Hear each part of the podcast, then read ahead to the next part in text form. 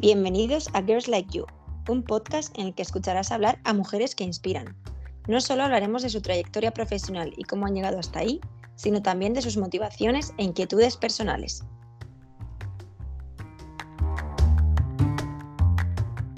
Bienvenidos un día más a Girls Like You. Hoy tenemos con nosotros a Elisa de Llámalo Magia. Elisa es escritora de microrelatos en redes sociales desde 2014 y publicó su primer libro, Llámalo Magia, el año pasado. Hoy nos cuenta cómo empezó a escribir, cómo es publicar sus textos en redes sociales y qué ha aprendido durante todos estos años. Hola Elisa, ¿qué tal? ¿Cómo estás? Hola Teresa, pues muy bien, ¿y tú? Muy bien. Elisa, quería preguntarte, eres alemana y has vivido en Inglaterra, Alemania, Austria y España. Actualmente vives en España Cuéntanos un poco más de ti. ¿Cómo acabas viviendo en Mallorca? ¿Qué te llevas de cada sitio en el que has vivido? Pues em, nos mudamos mi familia y yo cuando yo tenía cinco años a Mallorca porque mis padres les tocó un viaje en, para antaño había como unas loterías en las agencias de viaje que tú no sabías dónde te tocaba y les cayó Mallorca. Y bueno, supongo que a raíz de ese viaje se enamoraron y poco después pues nos vinimos a vivir y he crecido aquí, he ido al colegio aquí toda la vida eh, y a los 21, con el trabajo que tuve en ese momento, me ofrecieron irme a Londres una temporada. Eh, bueno, perdón, me he saltado la parte de Austria. Eh, en Austria hice un au pair a los 16, que también estuve un año. Luego lo de Londres, luego me volví un año a Alemania, a Múnich, pero al final siempre he vuelto a Mallorca. O sea, mi hogar y, y de donde me siento es Mallorca y actualmente pues vivo aquí también. Y bueno, no creo que ya no tengo más intenciones de, mudarme mucho más porque al final Mallorca es lo que te digo, es mi hogar y, aquí me siento a gusto. Eh, sí es verdad que de, de, los sitios en los que he vivido me he llevado muchas cosas, ¿no? Sobre todo enfoque de la vida. a nivel personal el irme fuera de aquí eh, me ha ayudado mucho. El irme sola, obviamente. Creo que cualquier persona que se ha ido a algún sitio sola sabe a lo que me refiero. Creo que forma parte, gran parte de, la evolución personal. Y un poco más concreto, pues Londres creo que me llevo mucho el, el de la gente, ¿no? El, el rollito que hay allí. Em, de Austria, pues si te digo la verdad, tenía 16 años y estaba tan centrada en, los trabajos que iba haciendo y con la familia con la que estuve, que bueno, eso es eh, creo que más eh, crecimiento personal. Y de Múnich, que es donde viví en Alemania, me llevo a mucha, mucha gente. Hice grandes amistades eh, que me he llevado, bueno, que a día de hoy siguen en mi vida. Y, y bueno, y Mallorca, pues obviamente me llena el corazón. Así que sí. A día de hoy tienes un huequito de cada parte, pero tu sitio está claro que es Mallorca, ¿no? Sí, sin duda.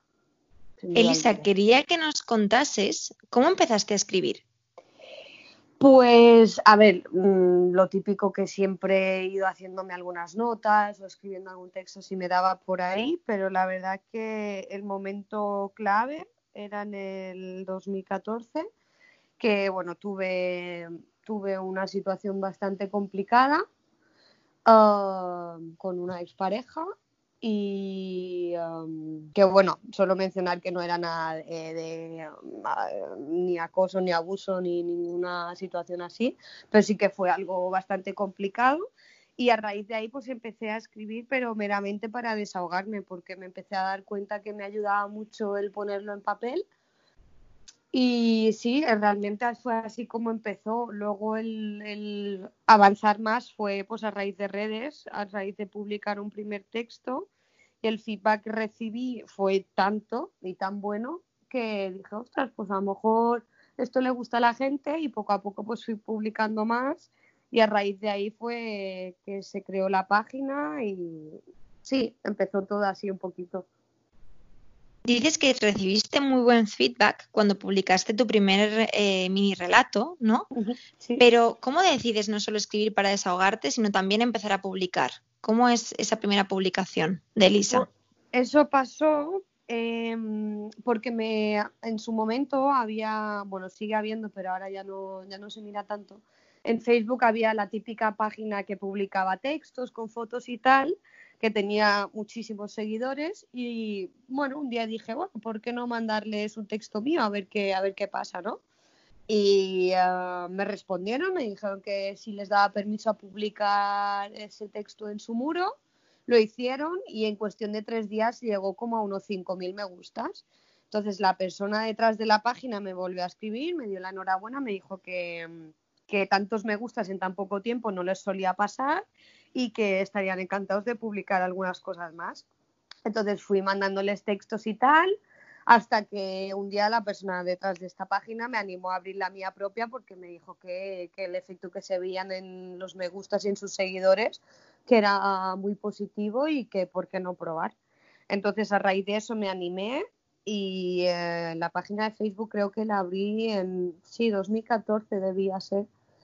Y a día de hoy tiene casi 58.000 seguidores naturales, así que gracias al empujón de esa persona, que a día de hoy no conozco ni solo fue ese consejo que me dio, pero mira, al final por, por ese empujoncito de, de alguien eh, estoy aquí hoy, así que mm, muy bien. Empiezas a escribir para desahogarte y quería que dieses el consejo a la gente que ha pasado por una situación difícil o tiene sentimientos que no consigue terminar de, expresar. ¿Crees que es buena idea coger un boli y empezar a escribir lo que se siente? ¿Qué les dirías? Sin duda alguna, o sea, em, aunque no vengas acostumbrado a escribir o creas que no sabes escribir, eh, creo que, no, no, hay que escribir para impresionar a nadie o para publicar un libro o cualquier historia de estas, sino literalmente es una herramienta al alcance de todos eh, y que, creedme, ayuda muchísimo, eh, no solo a desahogarte, sino también a entender algunas cosas. Y creo que el consejo que puedo dar es simplemente coger una hoja y un boli y escribir sin pensarlo.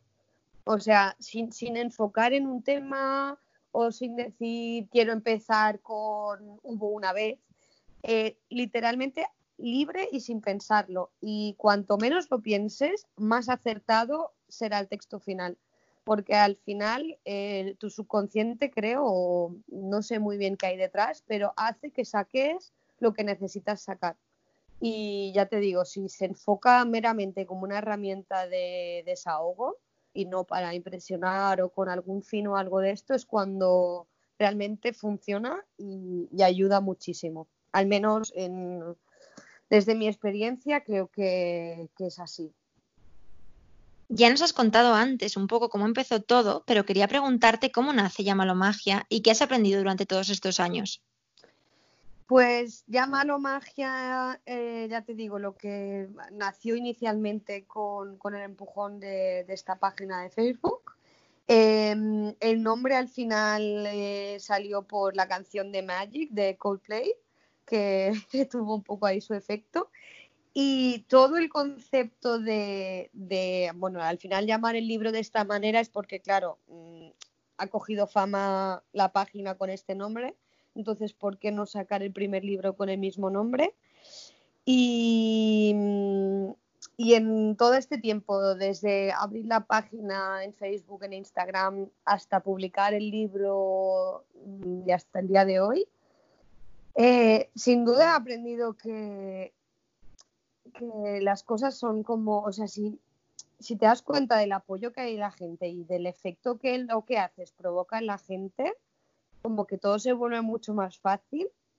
Por otro lado, también es verdad que al tener un como un enfoque social, ¿no? O sea, saber que te sigue gente y que hay gente ahí fuera que te lee, Ah, tienes un poco de presión porque, claro, mm, a lo mejor tú sientes un tema de una manera, pero el enfocarlo de esa manera y publicarlo a otra persona mm, podría saberle mal o sentirle mal. Entonces, sí que es verdad que he aprendido mucho o he tenido muy en cuenta el, intentar enfocar las cosas muy positivo y, y que detrás de los textos, aunque me ayudan a mí a desahogar y aunque son como lo siento yo, sí tener en cuenta que alguien que lo lea, que esté en una situación mala, que ese texto le puede ayudar. Y bueno, ya te digo, el feedback que he recibido por esa parte también bastante impactante porque ha habido gente que me ha escrito mensajes privados del tipo de, jolín, tus textos me han ayudado, o sea, cosas que, que humildemente en mi vida hubiese imaginado que eso, eso podría pasar. Y, bueno, mm, también principalmente lo que he aprendido, sobre todo en el proceso del libro, es que eh, en mi caso tengo a mucha gente apoyándome. O sea, creo que al final el libro lo saqué por, por el apoyo de mis amigos y de mi familia, que fue impresionante, pero también el apoyo de gente que ni siquiera me conocía. Entonces, uh, Sí, al final me llevo eso como lo más importante de todo, ¿no? El darte cuenta que, la gente está ahí, que al final estamos todos unidos siempre y, no sé, creo que eso es lo más importante, ¿no? El darte cuenta que hay tanta gente apoyando y, y dando buena vibra, ¿no? Por así decirlo. Y en relación a lo que nos cuentas sobre esa presión y todo lo que has estado viendo estos años, ¿Qué sientes cuando escribes microrelatos? ¿Cómo es escribir y publicar en redes sociales? Em, a ver, inicialmente, ya te digo, yo suelo escribir cuando lo siento yo. O sea, no soy capaz de provocar, mm, por ejemplo, eh, me han llegado mensajes ¿no? alguna vez del tipo de, es que estoy pasando por un momento X, tal cual, me puedes escribir algún texto. Entonces, no es que quiera defraudar a nadie, pero sí que es verdad que si alguien me pide que escriba sobre algo, no me va a salir igual de real que sintiéndolo. Mm, otra cosa sí es que alguien me cuente su situación, yo me pueda ver identificada y eso me cree una cierta sensación que me haga escribir. el publicar en redes es lo que te digo. Mm, Suelo hacerlo como lo siento, pero sí es verdad que al final sí que le doy una última vuelta pensando un poco en qué puede pensar una persona que lea esto en X situación. Entonces sí que es con un poco de cuidado porque al final sí que quiero que esto aporte algo o, le ayude a alguien o al menos no le haga estar peor. Y mm, mis textos por norma general suelen ser positivos en el sentido de aunque cuenten una historia triste, sacas un, un resumen bueno, ¿no? Pero a veces sí me preocupa, ¿no? Que alguien le pueda hundir o que alguien le pueda sentir mal, hacerse sentir mal, eh, leer ciertas cosas. Um, que hasta ahora no, no, me ha pasado. O sea, gracias a Dios por ahora la gente responde muy bien, me, me dan mucho apoyo, mucho cariño y, sobre todo, pues eso, los mensajes que me llegan con gente de, no sé, de Sudamérica, por ejemplo, diciéndome que me llevan siguiendo desde hace mucho tiempo, que, mis textos les ayudan a sobrepasar ciertas situaciones, me viene un poco grande porque es algo que nunca hubiese imaginado, ¿no? Pero por otro lado me llena muchísimo, obviamente. Al final lo más bonito de todo esto quizás es el público, ¿no? Y esos mensajes que te llevan sin duda, o sea, sin duda alguna. Es más, eh, creo que, haber llegado al punto de publicar y seguir, bueno, sacar el libro y seguir publicando textos en redes y tal, mm, es en gran parte por esto, porque yo para desahogarme podría escribir en un cuaderno en mi casa, pero el poder compartirlo con la gente y que la gente que, nos una al final, porque que darte cuenta que la gente siente lo mismo que tú eh, otra persona ve que hay alguien que siente lo mismo que ella o que él y, lo sabe poner en palabras que a lo mejor no en ese momento tú no sabes, creo que a ambas partes ayuda mucho y eh, es una sensación súper bonita, la verdad. Antes has hablado de tu libro y después de cinco años escribiendo, publicas un libro en marzo de 2019 que se llama Llámalo Magia. ¿Qué te lleva a escribirlo y cómo ha sido la experiencia? Em, pues eh, me lleva a escribirlo precisamente esto, el apoyo de, mis amigos, el que estuvieran ahí empujándome e incluso me apoyaran económicamente, que fue obviamente el, uno de los temas gordos, ¿no? porque al final no es algo que puedas hacer así sin más. Em, pero al, recibir tanto apoyo y que me insistieran tanto por una parte, pues empecé a, a planteármelo y la verdad es que el proceso eh, súper interesante. he aprendido un montón porque em, soy un poco perfeccionista, entonces llegó un punto que, claro, cada vez que yo revisaba la maqueta que se suponía que era la final, volvía a ver algo y otra vez y otra vez. Entonces, em, en mi caso personal, me ha ayudado mucho a decir, vale, ya está. O sea, es algo sincero y, real y no tiene por qué ser perfecto. Si hay algún texto que, que la última palabra podría haber sido diferente, da igual, es como ha salido y es como va a ser, ¿no? Entonces, al final, el poder haberlo finiquitado y haberlo sacado eh, también fue un paso muy grande para mí porque en mi cabeza tuve que hacer un clic de, vale, ya está bien, de querer perfeccionarlo todo, ¿no? Y tengo que decir que trabajar con, con editores y con gente que se dedica a esto es muy emocionante porque mm, yo no había hecho ningún curso ni no había estudiado nada de esto, entonces, claro, mm, era muy tipo hobby. Y aprendí muchas cosas y me gustó mucho y bueno, los textos realmente del libro han sido mm, textos que se han ido acumulando durante varios años, o sea, no me senté y escribí el libro del tirón, sino que ha habido muchas cosas que, que se han ido acumulando, muchos textos muy personales que tenía muy guardados, que decidí publicar en este libro y al final es como un poco un recopilatorio de, mi vida, por así decirlo. O sea, cuando lo he leído por primera vez todo seguido me he dado cuenta que al final es como un diario resumido, casi casi, y contiene, sí, una muy gran parte de, de mí misma. Claro, al final es algo súper personal y la primera vez que lo has leído es como leer tu propia historia, ¿no? Y llega un momento, antes de lanzarlo, en el que dijiste, Elisa, hasta aquí no lo revises más, ¿no? Porque si no, seguirías hasta el día de hoy cambiando. Tal cual. Y con tu experiencia, ¿qué consejo darías a alguien que está pensando en escribir un libro y no sabe por dónde empezar? Por ejemplo, debes tener en cuenta estas tres cosas. Em, vale, creo que lo primero a tener en cuenta y en lo que, que, yo empecé por otro punto y con el tiempo me di cuenta de que podría haber empezado por ahí es la estructura del libro. Tipo, eh, por ejemplo, en mi libro hay 10 eh, ilustraciones como separación y algunas hojas eh, con un fondo gris, ¿no? Para hacer un poco de contraste y tal. Y eso fue algo que salió con el tiempo. Entonces perdimos mucho tiempo por no haber empezado con esto antes. Me refiero, mm, vale, si va a ser una novela es obviamente no tienes que plantearte a lo mejor quizás separadores o quizás sí porque lo quieres hacer en capítulos o sí que vas a incluir ilustraciones, pero preguntas así básicas en plan, ¿qué tipo de libro es el que quiero escribir?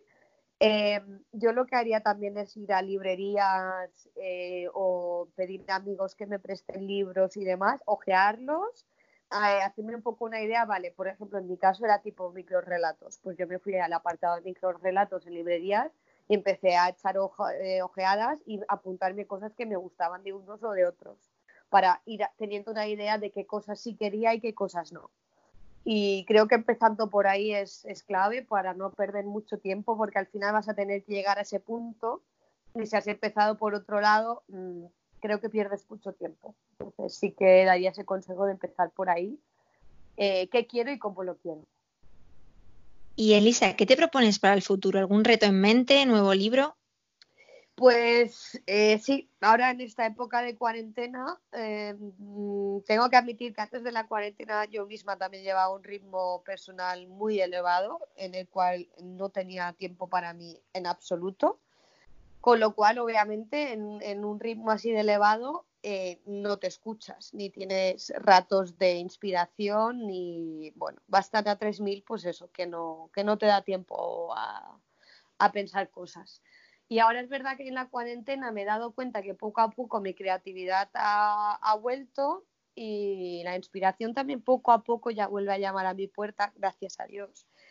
Y em, es probable que empiece a trabajar, bueno, es probable, no, tengo la idea en mente de trabajar en un segundo libro, em, que si consigo enfocarlo y consigo trabajarlo va a ser totalmente diferente al, al primer libro lo quiero enfocar en tipo novela, pero también sé que eso es un proyecto mucho más gordo porque no es lo mismo escribir un par de microrelatos que una novela eh, que concuerde de principio a fin. Entonces, al ser ya un proyecto aún mayor, me va a llevar más tiempo y ahora voy apuntando en algunas notas, voy haciéndome un par de ideas a ver cómo enfocarlo, pero bueno, está el proyecto ahí en mente, así que veremos a ver. ¿Has pasado alguna vez por esa crisis de la página en blanco de la que habla? ¿No te da miedo llegar a pasar algún día? Eh, sí, ya te digo, el último año ha sido mm, bastante ausente de inspiración. También tengo que decir, supongo que eso viene de la mano de si a nivel emocional estás bastante estable, en el sentido de ni altos ni bajos, ¿no? Tipo línea recta, al menos en mi caso, pues eso, como ni estoy muy, muy, muy feliz ni estoy muy, muy triste, pues no tengo nada que expresar. Entonces, el año pasado estuve muy enfocada en, mi trabajo y creo que eso conllevó a, no tener necesidad de desahogarme con nada o de plasmar algún, eh, alguna emoción, sensación y eso ha llevado a tener muy poca inspiración y ha habido días que me ha frustrado bastante porque había días que me daba rabia porque yo echaba de menos escribir y escribía cosas que no me gustaban en absoluto. Entonces sé lo que es y, creo que no. A alguien que le gusta escribir le da rabia que pase eso, sin duda. Así que espero que, no me pase demasiado a menudo. Elisa, te quería pedir algo y es que me encantaría que para quien nos esté escuchando y no haya leído o no conozca todavía Llámalo Magia, terminases la entrevista recitando alguno de tus microrelatos favoritos. Vale, pues me tienes que un segundo que acerque el libro. A ver. Em, sin duda. Buscaré alguno mientras ah, hablamos, pero no hay ningún problema. Aunque tengo que advertir que eh, no soy muy fan de leer mis propios textos en voz alta porque no me gusta mucho eh, el cómo los interpreto. O sea, no sé escribir, pero luego interpretarlos correctamente a veces em, no me gusta demasiado, pero sin problema, ¿eh? O sea, los leo sin problema, pero que me perdonen los, los oyentes si, si no tengo mucha gracia. Seguro que tienes más de la que piensas, porque al final lo has escrito tú, así que adelante. eh, ¿Quieres ahora o al final de tu No, ahora sí, perfecto. Vale, de acuerdo. vale. Ella es tormenta, es calma y pura paz, y de repente estalla en huracán. Es un huracán que sube y baja, que me lo desordena todo, pero que no duele. Es tormenta y descarga con toda la energía de sus rayos sobre mí, pero no me duele. Todo lo contrario, me cura. Sus impulsos y su caos me recuerdan que es real, que es humana y que está viva, y me hace sentir más vivo que nunca a mí también. Su locura y sus miedos me hacen querer abrazarla para absorber todo lo que contiene. Corre, se va, grita y llora. Me quiere odiar, pero se gira y vuelve. Me besa, me pide perdón por algo que ni debe. Yo solo la observo, disfruto de su caos, de su tormenta. La siento muy dentro. Y ojalá siempre vuelva para revolverlo todo. Y ojalá siempre vuelva para recolocarme de nuevo. Ojalá siempre sea huracán, mi huracán y listo. Muchísimas gracias, Elisa. De nada. Y ahora que ya conocemos Llámalo Magia, te hemos escuchado y quiero finalizar el podcast y ya sabes que tengo preparadas cuatro preguntas que siempre hago a mis invitadas para poder conocerlas un poco mejor. ¿Preparada? Sí, lista. Una persona que te inspire, Elisa. Em, me ha costado decidirme por una porque me siento inspirada por muchas personas, pero eh, llevándolo a mi ámbito de la escritura me he decidido por Alberto Espinosa, que por un lado es un escritor que me gusta mucho, sus libros eh, me han ayudado y llenado muchísimo y la parte inspiradora de él es obviamente la vida que, que le ha tocado ¿no? y la forma en la que ha salido de ahí, el sacar algo tan positivo de un momento tan negativo creo que es algo inspirado sin duda. Mucho que aprender de él, ¿eh? Muy de acuerdo. Sí. ¿Y una frase que te motive? Ah, más que motivar, es una frase que me acompaña siempre, que tengo muy presente, y es que todo tiene su porqué, todo pasa por algo y al final todo siempre vuelve. ¿El mejor consejo que te hayan dado? Ah, basado en esto mismo, mm, como todo siempre vuelve, conviene vivir eh, teniendo esto muy en mente Y como todo tiene su porqué, hay que tener paciencia porque con el tiempo al final encaja todo. Aunque tú en un momento no veas eh, la razón de alguna cosa, aunque pasen cuatro años, llegará un punto que dirás, ostras, esto tuvo que pasar para esto. Y si pudieses volver atrás, Elisa, ¿qué le dirías a, a ti mismo, vamos, el día que terminaste de estudiar? Pues precisamente basándome en esto anteriormente dicho, eh, me diría que no me agobie con, cosas que quizás no son tan importantes, aunque a mí me lo parezcan, que tenga mucha paciencia con todo, conmigo misma y con el alrededor, con el futuro, porque al final eh, si sigues enfocada y sigues siendo positiva y trabajas por ello, todo se pone en su sitio casi por arte de magia Así que creo que me diría eso, que, mm, no me asuste y me agobie por, por, el futuro, que tenga mucha paciencia y que, que fluya, vamos. Dejarse fluir. Exacto. Muchísimas gracias, Elisa. Me ha encantado escuchar tu historia. Creo que se puede aprender mucho de ella y espero que Llámalo Magia siga yendo tan bien como hasta ahora y muchísima suerte con tu nuevo libro. Muchísimas gracias, Teresa. Me ha encantado sacar contigo un ratito. Te agradezco la oportunidad.